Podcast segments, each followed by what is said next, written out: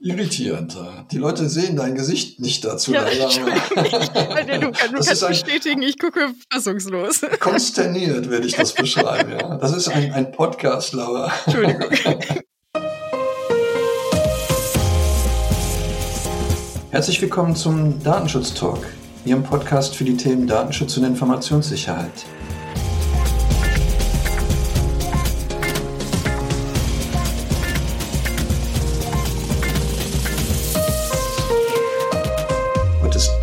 Freitag, der äh, 27. Januar.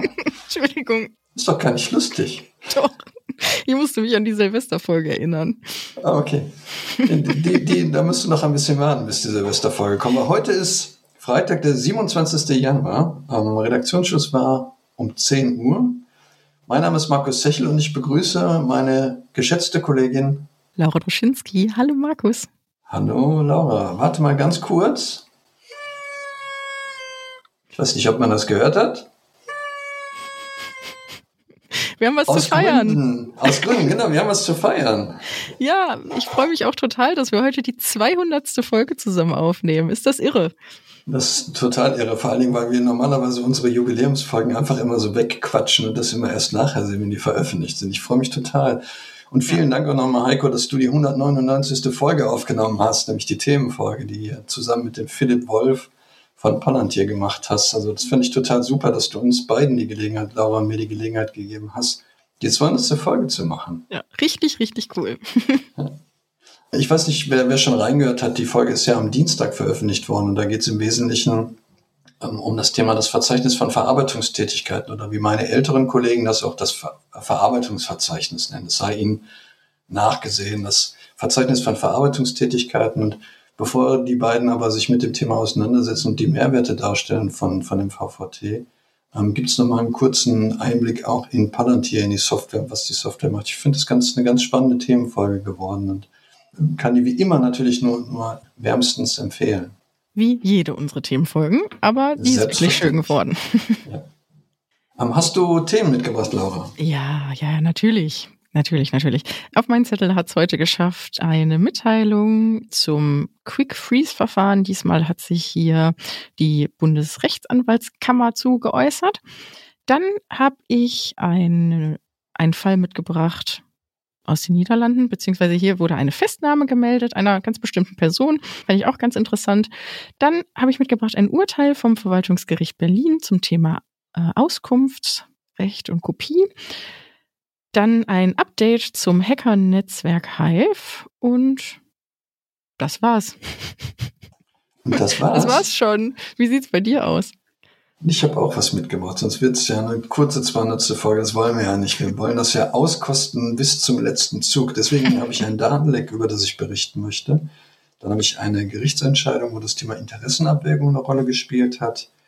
Ähm, ich würde was über eine Spielekonsole und Mithören ähm, berichten. Dann ähm, Glückwünsche, die ich äh, übermitteln darf, bevor wir zu den Lesetipps und den Kuriosen kommen. Stimmt. Eine so eine kuriose Nachricht habe ich auch noch auf dem Zettel. Ja, Aber ja, ja. dazu später mehr. Ich würde jetzt einfach mal starten mit dem Newsletter-Beitrag. Ja, super. Wie ja gerade schon gesagt, die Bundesrechtsanwaltskammer hat ihren Newsletter veröffentlicht und ich fand, da war ein ganz interessanter Bericht drin. Ähm, wir haben ja schon in der Vergangenheit relativ häufig berichtet über die europarechtswidrige Anlass lose Vorratsdatenspeicherung. Ja, Markus wird zwar ja auch schon letztes Jahr in gemeinsamen Folgen. Und ähm, es gab in dem Zug ja eben den Vorschlag des Justizministeriums, dieses sogenannte Quick Freeze-Verfahren als grundrechtsfreundliche Alternative einzuführen. Aber auch diese ja, führt jetzt zu Unmut bei den Anwälten und Anwältinnen. Die Bundesrechtsanwaltskammer lehnt das Verfahren ab, so wie es jetzt gerade da steht. Sie fordern den Verzicht von Befugnissen zur Erhebung und Sicherung von Verkehrsdaten und sehen hier eben das Risiko, dass ihre Mandatskontakte in nicht unerheblichem Umfang zukünftig offengelegt werden könnten.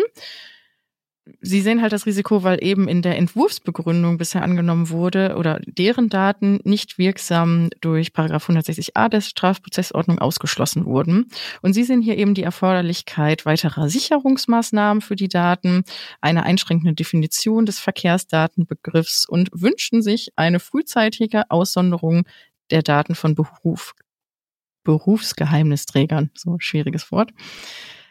Was ich aber wiederum ganz positiv werden möchte, ist, dass im Rahmen des Beitrags auch das Angebot zur Unterstützung geäußert wurde. Also dass ähm, nicht nur, ich sage jetzt mal auf gut Deutsch, gemeckert wird, dass das alles blöd ist, was da zukünftig geplant ist, sondern dass hier auch die Bundesrechtsanwaltskammer Unterstützung angeboten hat bei der zukünftigen Ausgestaltung des Verfahrens. Und das finde ich dann eigentlich immer ganz schön. Es beruhigt mich, dass die ähm, Kammer dann nicht komplett das Quick Freeze-Verfahren in, in Bausch und Bogen verurteilt hat, sondern ähm, das als konstruktive Grundlage nimmt, weil ja der EuGH das tatsächlich ja selber eingebracht hat als Quick Freeze-Verfahren. Ich hoffe ja, dass wir damit endlich mal die Entscheidung des EuGH zum Thema Vorratsdatenspeicherung los sind. Ich ähm, hatte das Vergnügen, oder das weiß nicht, ob es ein zweifelhaftes Vergnügen ist, mich mit dem Thema ein bisschen intensiver zu beschäftigen, weil ich eine Anfrage hatte, einen Artikel zu schreiben zum Thema Vorratsdatenspeicherung für äh, Datenschutz für Praktika. Da bin ich nochmal durch den historischen Ablauf gegangen. Und es ist echt irre, wie viele ähm, Länder den EuGH damit behelligt haben, immer wieder die gleiche Frage zu beantworten. Es ist so die Definition von, von Wahnsinn, äh, immer das gleiche tun, ein anderes Ergebnis zu erwarten. Ich glaube, das geht auf ähm, Albert Einstein zurück, also nicht auf mich. Und ähnlich kam ich mir vor, als ich mich damit beschäftigt habe. Und ich glaube, dass wir die mit dem Quick Freeze-Verfahren wirklich eine gute Lösung hinbekommen, die sowohl den Strafverfolgungsbehörden, aber auch den, den Datenschutzbehörden und den betroffenen Personen die Möglichkeit erlaubt, damit ganz gut leben zu können. Ja, absolut. Meine Nachricht beschäftigt sich mit einem Datenleck, obwohl Datenleck finde ich hier auch wieder so ein bisschen Clickbait-Nachricht, weil im, im, Prinzip sind hier Zugangsdaten gestohlen worden und über die Zugangsdaten konnte man dann bei dem Dienstleister Bitmark ähm, offensichtlich auf Jira-Daten zugreifen. Jira ist ja ein Projektmanagement-Tool, was auch als Ticketsystem verwendet werden kann und aus dem System heraus sind dann wohl 350 MB an Daten gestohlen worden durch einen einzigen Täter Dummerweise hat er die Daten dann im Darknet angeboten. Das ist dann nicht so schön. Heise hat ähm, über den Vorfall berichtet und die Bitmark hat dann auch in der Pressemitteilung am 23. Januar ähm, darauf reagiert und hat das eingeräumt, aber wie gesagt nochmal deutlich gemacht, dass es sich bei den Daten eben ausdrücklich nicht um Gesundheitsdaten verarbeitet wird, weil das hatte ich, glaube ich, bis jetzt noch gar nicht erwähnt, dass Bitmark ein großer IT-Dienstleister gerade im Krankenkassenumfeld ist. Also so, so ein richtiger Hack ist es nicht geworden. Es ist wohl offensichtlich ein Diebstahl, der dann ausgenutzt worden ist. Und wenn meine Schlüssel gestohlen werden, dann habe ich auch das Problem, dass die Leute relativ leicht reinkommen. Nichtsdestotrotz ist es halt wichtig, ähm, hier dann nochmal noch mal zu gucken und natürlich den, den Vorfall dann einzudämmen, um dann auch die ähm, Nutzer, die das betrifft, eventuell noch informieren zu können. Ja. ja. blöd gelaufen, aber ich glaube, Diebstahl ist eine, gute Überleitung zu deinem Thema, Laura. Genau, richtig. Und halt auch Gesundheitsdaten. Im Laufe der letzten Jahre ähm, gab es ja immer mehr ähm, Zugriff auf ja, insbesondere besondere Kategorien von Daten. Bei Krankenakten, aber auch in Österreich wurde sozusagen das Melderegister angegriffen. Und ähm, hier hat es jetzt eine Wendung gegeben. Wie Heise berichtet, hat am Mittwoch eine Staatsanwaltschaft in den Niederlanden oder die Staatsanwaltschaft in den Niederlanden die Festnahme des Mannes bestätigt, der eben dafür verantwortlich war. Nach Hinweisen des österreichischen Kriminalamtes hat es wohl hier auch schon die Festnahme im November gegeben. Das wurde aber halt, wie gesagt, jetzt erst veröffentlicht. Und dieser Mann steht eben in, in, unter Verdacht, dass er dafür für den Zugang zu Daten Millionen Menschen in der EU verantwortlich ist, weil er diese im Darknet wohl angeboten hat. Brisant bei dem Thema ist halt wirklich, dass es sich um beispielsweise auch alle Einwohner Österreichs handelt, denn wie gerade gesagt, ähm, äh, wurde hier das Melderegister ja, in Beschlag genommen und äh, mit den Daten weiter gehandelt. Aber nicht nur das, auch Daten von Personen aus den Niederlanden, ähm, Thailand, Kolumbien, China und Großbritannien sind hier betroffen. Ähm, und eben auch Krankenakten waren da ähm, ebenfalls im Visier des Mannes. Wohl, mutmaßlich muss man ja sagen, aber dass es hier jetzt eine Festnahme gegeben hat, ich kann mich jetzt nicht dran erinnern, wann es das das letzte Mal gegeben haben soll. Markus, wie sieht das bei dir aus?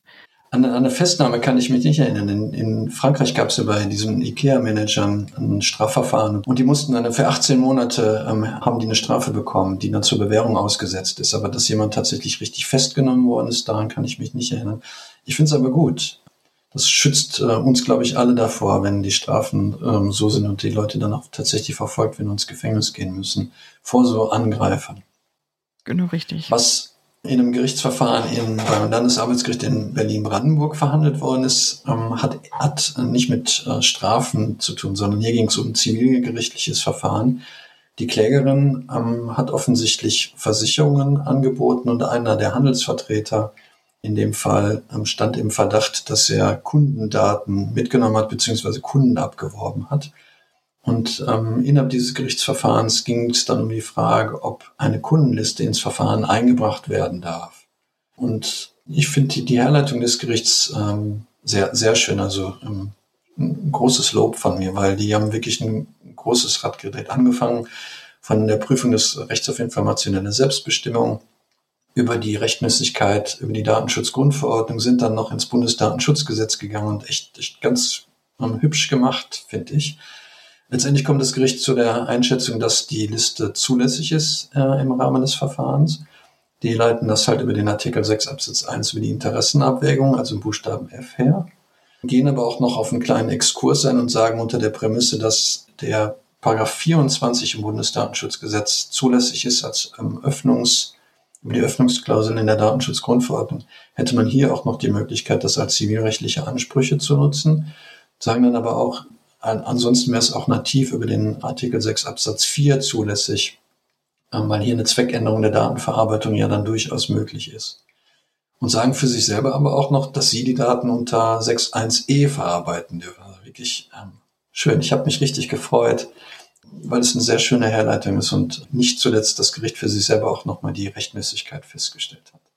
Ja, in meinem nächsten Urteil ist auch das Thema Interessenabwägung ja, fest verankert, denn ich habe mal wieder eine Nachricht von Infolor mitgebracht im Newsletter. Ähm, es ist zwar ein Urteil bereits aus Oktober letzten Jahres, äh, konkret vom 24.10.2022 vom Verwaltungsgericht Berlin.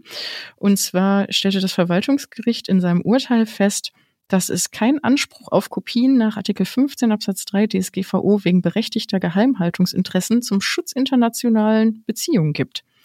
Ähm, was war passiert? Ein Kläger begehrte halt eben Informationszugang im Zusammenhang mit einem gegen ihn geführtes Disziplinarverfahren durch die Europäische Patentorganisation.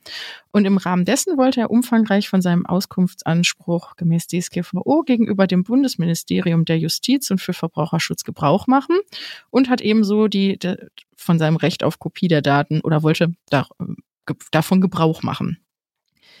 Dem Auskunftsanspruch wurde nachgekommen der Herausgabe der übrigen Dokumente jedoch nicht, ähm, denn hier wurde argumentiert, dass diese unter dem Schutz stehen und internationalen Beziehungen entgegenstehen. Und ähm, ja, infolgedessen eben das Bundesministerium gesagt hat, nee, du bekommst die Daten nicht. Das Verwaltungsgericht ähm, hat das auch unterstrichen, denn ähm, sie sagten, dass es grundsätzlich für die Bundesrepublik ein wesentliches Interesse daran gibt, mit der ähm, Europäischen Patentorganisation und ihren Mitgliedstaaten vertrauensvoll zusammenzuarbeiten. Und insbesondere, dass hier bei den, Dokumenten ähm, um E-Mails, Protokolle, Sitzungsdinge und so ging, die ausschließlich für den Dienstgebrauch eingestuft waren, hat hier eben das Gericht dem Beklagten Recht gegeben. Es wird dringend nötig, dass die Entscheidung des EuGH zum Thema ähm, Kopie kommt, finde ich. Also was es ähm, durch das, äh, die Kopie überhaupt umfasst, weil da gibt es ja auch unterschiedliche Ansätze. Ich glaube, ich habe meine Rechtsauffassung dazu deutlich genug gemacht. ähm, ansonsten kann man die in den, in den Folgen noch immer mal wieder nachhören. Ich freue mich, wenn der EuGH endlich da mit der Entscheidung kommt. Ja. Ich, ich mein Sohn wünscht sich eine Spielekonsole. Ich habe das im Vorgespräch schon erwähnt, Lager, und ich habe eine Idee, welche es nicht werden könnte. ähm, welche wird das wohl sein? Äh, ich weiß es nicht. Meine nächste Nachricht beschäftigt sich mit Sony und der PlayStation 5. Da hat Digital Courage berichtet in einer Pressemitteilung, dass ähm, es offensichtlich möglich ist, über den Controller ja Gespräche mitzuhören bei anderen Spielern. Die Mikrofone sind standardmäßig aktiviert und weil die sollen Störgeräusche rausfiltern und dadurch ist es immer möglich, dass man äh, nicht nur die Stimme des Spielen hört, sondern auch ähm, andere Gespräche. Einer, der in der Pressemitteilung zu Wort kommt, hat wohl gesagt, dass er Gespräche mitgehört hat, die, ähm, die so oft intim waren, ähm, dass er davon ausgeht, dass nicht alle Spielerinnen und Spieler darum wissen. Also hier nochmal eine kleine Appell auch an alle, die zu Hause eine PlayStation 5 haben. Man sollte vielleicht äh, seinen Beziehungsstreit nicht führen, wenn die PlayStation gerade eingeschaltet ist. hängt wohl auch damit zusammen, dass ein Warnhinweis kommt, wenn das Mikrofon aus ist, also nicht, wenn es eingeschaltet ist. Und es leuchtet wohl am Controller ein Leuchte bei ausgeschalteter Sprachübertragung. Also scheint irgendwie nicht ganz, ganz intuitiv zu sein. Ja, verrückt, oder? Ja, äh, gruselig. Vor allen Dingen äh, gruselig. In den Nutzungsbedingungen scheint Google, äh, scheint Sony offensichtlich dann auch darauf hinzuweisen, ähm, dass sie sich das Recht frei halten, Daten auch aufzuzeichnen und sie eventuell auch mit anderen Daten zusammenzuführen und weiter zu verkaufen. Das ist irritierend. Die Leute sehen dein Gesicht nicht dazu. Ja, ich, du, kannst bestätigen, ich gucke ah, fassungslos. Konsterniert würde ich das beschreiben. Ja. Das ist ein, ein Podcast, Laura. Entschuldigung. nein, nein. Habe ich mal kurz dein vergessen. Kon dein konsternierter Gesichtsausdruck, das, äh, so, so habe ich auch reagiert. Und ich glaube, ich entscheide mich für eine andere Spielekonsole. Tut mir leid. Besser ist es. Besser, Besser ist, es. ist es. Ja. Das ist echt. Also Sony scheint wohl auf Anfrage ähm, noch nicht sich geäußert zu haben. Da steht wohl noch eine, mhm. eine um, Meldung zu aus. Also wir haben es jetzt nur von Digital Courage, die, die, die Information dazu und aus den Nutzungsbedingungen offensichtlich auch. Ja, da bin ich ja mal gespannt. Ich auch. Aber wo Licht ist, ist auch Schatten. Nee, umgekehrt wäre das ja jetzt hier der Fall. Wo Schatten ist, ist auch Licht. Ich habe ein äh, Update mitgebracht ähm, zu einer Ermittlungsgruppe, die es sich zusammengefunden hat aus ja größtenteils deutschen Ermittlern und amerikanischen. Denn ihnen ist es gelungen, wie jetzt mehrere Nachrichtenagenturen gerade ganz frisch berichtet haben, das internationale Hackernetzwerk Hive zu zerschlagen. Man geht ja eben davon aus, dass dieses große Netzwerk für über 1500 schwere Cyberangriffe bei Unternehmen verantwortlich ist. Davon ja über 70 wohl aus Deutschland. Wer sich vielleicht noch erinnert, es gab ja diesen großen Angriff auf Mediamarkt und auch diese Gruppe war eben hierfür verantwortlich. Und ja, man geht davon wirklich aus, dass die Erpressungsversuche mindestens 100 Millionen Euro an Lösegeld eingebracht haben. Also für das Hackernetzwerk hat sich ordentlich gelohnt in Vergangenheit. Aber umso schöner finde ich jetzt zum Wochenende die Nachricht, dass das wahrscheinlich jedenfalls in der Konstellation zukünftig ein Ende hat. Aber dann kommen ja wahrscheinlich neue nach, aber gut.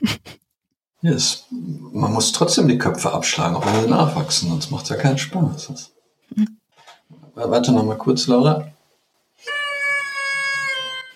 Ah, ich komme nämlich jetzt zu, zu, meinen Glückwünschen, weil ich die Tröte habe und du wolltest eine lustige Folge haben. Jetzt, Richtig. Äh, ähm, ich möchte ähm, Professor Dr. Kugelmann ganz herzlich gratulieren zu seiner zweiten Amtszeit. Also das, das äh, Rheinland-Pfälzische, der Rheinland-Pfälzische Landtag hat ihn mit großer Mehrheit für die zweite Amtszeit gewählt. Und es freut uns natürlich, insbesondere ähm, weil wir Professor Dr. Kugelmann ja auch äh, persönlich kennengelernt haben in der Themenfolge Bußgeldpraxis der Aufsichtsbehörden. Und vielleicht hat er ja dann Lust, auch in seiner zweiten Amtszeit äh, die ein oder andere Themenfolge mit uns, ähm, dem Datenschutz-Talk, zu machen. Also herzlichen Glückwunsch. Auch von mir. Herzlichen Glückwunsch. So, ich, ich brauche die Tröte nochmal, Markus. Okay. Und zwar schon für morgen. Morgen ist der Europäische Datenschutztag. Yay! Yay! Yay. Den vergessen wir übrigens auch fast immer wieder. Deswegen bin ich froh, dass wir ähm, dieses Jahr daran gedacht haben. Genau. Ja, und anlässlich diesen Tages hat jetzt am kommenden Montag der Bundesbeauftragte Professor Ulrich Kelber eingeladen, nämlich am Nachmittag mit Expertinnen und Experten ins Gespräch zu kommen. Und zwar geht's hier um das Thema der Data Act und die Zukunft des Datenschutzes. Finde ich persönlich super interessant, was da zukünftig denn auf uns wartet. Und ähm, genau, wer da Interesse hat, beim äh, die Einladung findet man ziemlich einfach, aber ich werde auch das hier einfach nochmal in die Shownotes packen. Ich hoffe, das ist nicht die einzige Festivität zum Europäischen Datenschutztag morgen. Das denke ich nicht, oder? Ich habe es nicht recherchiert, ein, ein, aber. Vielleicht noch einen alkoholfreien Sekt kaufen und morgen einen Korken knallen du willst ja wohl auch heute einen trinken auf unsere 200. Folge. Dann muss ich gleich noch schnell zum Supermarkt. Gut, ähm, meine letzte Nachricht, nein, es ist schon ein Lesetipp ähm, eigentlich. Ähm, es gibt Algorithm Watch und äh, Datascope, das sind zwei Organisationen, die sich damit beschäftigen, zu gucken, ähm, auf welcher Basis man Informationen bekommt. Datascope zum Beispiel hat ähm, sich damit beschäftigt, zur Bundestagswahl herauszubekommen, ähm, warum man welche YouTube-Informationen bekommt. Und die möchten jetzt was Ähnliches machen mit äh, TikTok und rufen auf dazu, dass man von seinem Recht auf Auskunft Gebrauch macht und dann eben diese Informationen, die man von TikTok bekommt, als Datenspende zur Verfügung stellt, ähm, um dann auf dieser Datenbasis den beiden Organisationen die Möglichkeit einzuräumen, rauszubekommen, wie der Algorithmus im Hintergrund funktioniert. Eigentlich eine ganz schöne Idee. Ich würde ja fast mitmachen, aber ich bin nicht mehr Generation TikTok. Ich muss einräumen, ich bin, glaube ich, Generation StudiVZ. Entschuldigung. OpenBC noch, äh, so, so, so alt bin ich tatsächlich. Also TikTok ist nicht meins. Ähm, ich finde dieses Instagram ist übrigens auch Hexenwerk und ich werde das nie verstehen. Also von daher. Laura, hast du denn einen TikTok-Account? Natürlich nicht. Ich glaube, das wissen auch alle treuen Zuhörerinnen und Zuhörer, dass ich jetzt kein Riesenfan davon bin. aber grundsätzlich finde ich diese Idee, also nicht, dass ich da auch mitmachen wollen würde, aber mit diesen Datenspenden, wir hatten das doch schon mal in der Vergangenheit. Ich habe es gerade mal versucht, irgendwo rauszufinden. Aber ja, ich glaube, Neub hatte doch schon mal für irgendeinen anderen Sachverhalt zu Datenspenden aufgerufen. Hier ging es, also ähm, ich habe nochmal geguckt, ähm, die beiden haben wohl ähm, Algorithm Watch und Datascope zusammen an diesem YouTube-Geschichte gearbeitet zur Bundestagswahl ja. und wollten daraus bekommen, an welche, auf welchem Algorithmus man welche Informationen bekommt. Ja, da finde ich eigentlich Aber gut. Wir, wir sind noch immer nicht fertig, weil es ist ja eine, eine humoristische Folge heute. Deswegen haben wir was Kurioses noch im Portfolio. Laura. Absolut. Ja, ich musste so schmunzeln, denn die Bundesnetzagentur sucht einen neuen Faxdienstleister. Da. Digitalisierung. Was suchen die ein? Faxdienstleister. Faxdienstleister. Faxdienstleister. Also Digitalisierung schreitet voran. Nicht. Es witzig ist, dass es eine digitale Ausschreibung ist für diese veraltete Technik. Und was ich eigentlich auch ähm, ziemlich ulkig finde, dass das Startdatum für den Vertrag nicht passender hätte sein können, denn das ist der 1. April. das ist vielleicht nicht ganz ernst gemeint, oder? ja, glaube ich kaum. Also ich habe ich hab dir schon, schon gesagt, also ähm, ich biete mich auch an für das Wechseln des Thermopapiers. Also falls da noch jemand gesucht wird, der über einschlägige Fähigkeiten verfügt, ich habe mich ja gerade geoutet, ich bin ein alter Mensch, ich kann noch Thermorollen tauschen. Also bitte ähm, an mich wenden. Ja. Ich suche noch einen lukrativen Nebenjob. Ja, wisst ihr auch wahrscheinlich, weil ähm, die Ausschreibungszeit wurde für mindestens zwölf, aber maximal 60 Monate ausgeschrieben. Also fünf Jahre könntest du da einen sicheren Job für haben. Ja, dann, dann wenn ich, äh, weißt du ja, was dann als nächstes mein Plan ist, oder? Ja, kann doch nichts mehr passieren. Die Weltherrschaft. So, und du hast noch was aus Spanien mitgebracht. Aus Spanien, jawohl. Das spanische ähm, Gericht, ein spanisches Gericht hat sich mit der Frage beschäftigt zu personenbezogenen Daten und sie haben jetzt festgestellt, dass Standortdaten personenbezogene Daten sind. Nein. Doch. Unfassbar. Also ich gucke ja wieder konsterniert, oder wie war das? Du, du guckst konsterniert, genau. Es ist so, dass wirklich Neub das Verfahren initiiert hat. Es ging darum, dass die spanische Aufsichtsbehörde offensichtlich äh, den Telekommunikationsanbieter nicht verpflichten wollte, Kunden Informationen zu Standorten rauszugeben, mit dem Hinweis, dass die Informationen ja wohl nur im Rahmen von, von äh, Strafverfolgungs- oder von Straftaten an äh, Strafverfolgungsbehörden rauszugeben seien was mich ein bisschen irritiert hat, weil ich habe zur Sicherheit nochmal nachgeguckt. Im, im äh, Artikel 4 Nummer 1 werden Standortdaten ausdrücklich zu personenbezogenen Daten mit aufgeführt. Also ähm, ich glaube, Juristen sagen, ein Blick ins Gesetz hilft bei der Urteilsfindung. ähm, aber es ist interessant. Also mittlerweile hat sich natürlich aber auch die spanische Aufsichtsbehörde ähm, der Auffassung von Neub angeschlossen und mhm. nichtsdestotrotz musste das Gericht das jetzt nochmal entscheiden. Ja, die müssen ja auch was zu tun haben. Hm? Bestimmt haben die nationalen Gerichte auch in Spanien nichts zu tun, so wie die deutschen Gerichte. ja, ich bin ich, am Ende. Ich habe nichts ja, mehr. Ich bin auch völlig am Ende jetzt nach, nach dieser Nachricht. Ähm, aber ich freue mich immer noch, um, dass wir die 200. Folge geschafft haben. Dann würde ich sagen, schließen wir ab wenn Sie die Folge so gut gefunden haben wie, wie die anderen 199 auch, dann freut mich natürlich, wenn Sie das auch mit einer entsprechenden Bewertung hinterlassen. Sie finden uns auf ein, allen einschlägigen Plattformen, die, die Sie kennen. Ansonsten bleibt mir nur Ihnen ein schönes Wochenende zu wünschen, wenn Sie die Folge heute noch hören und einen guten Start in die Woche, wenn Sie uns am Montag hören. Bis bald. Bis bald.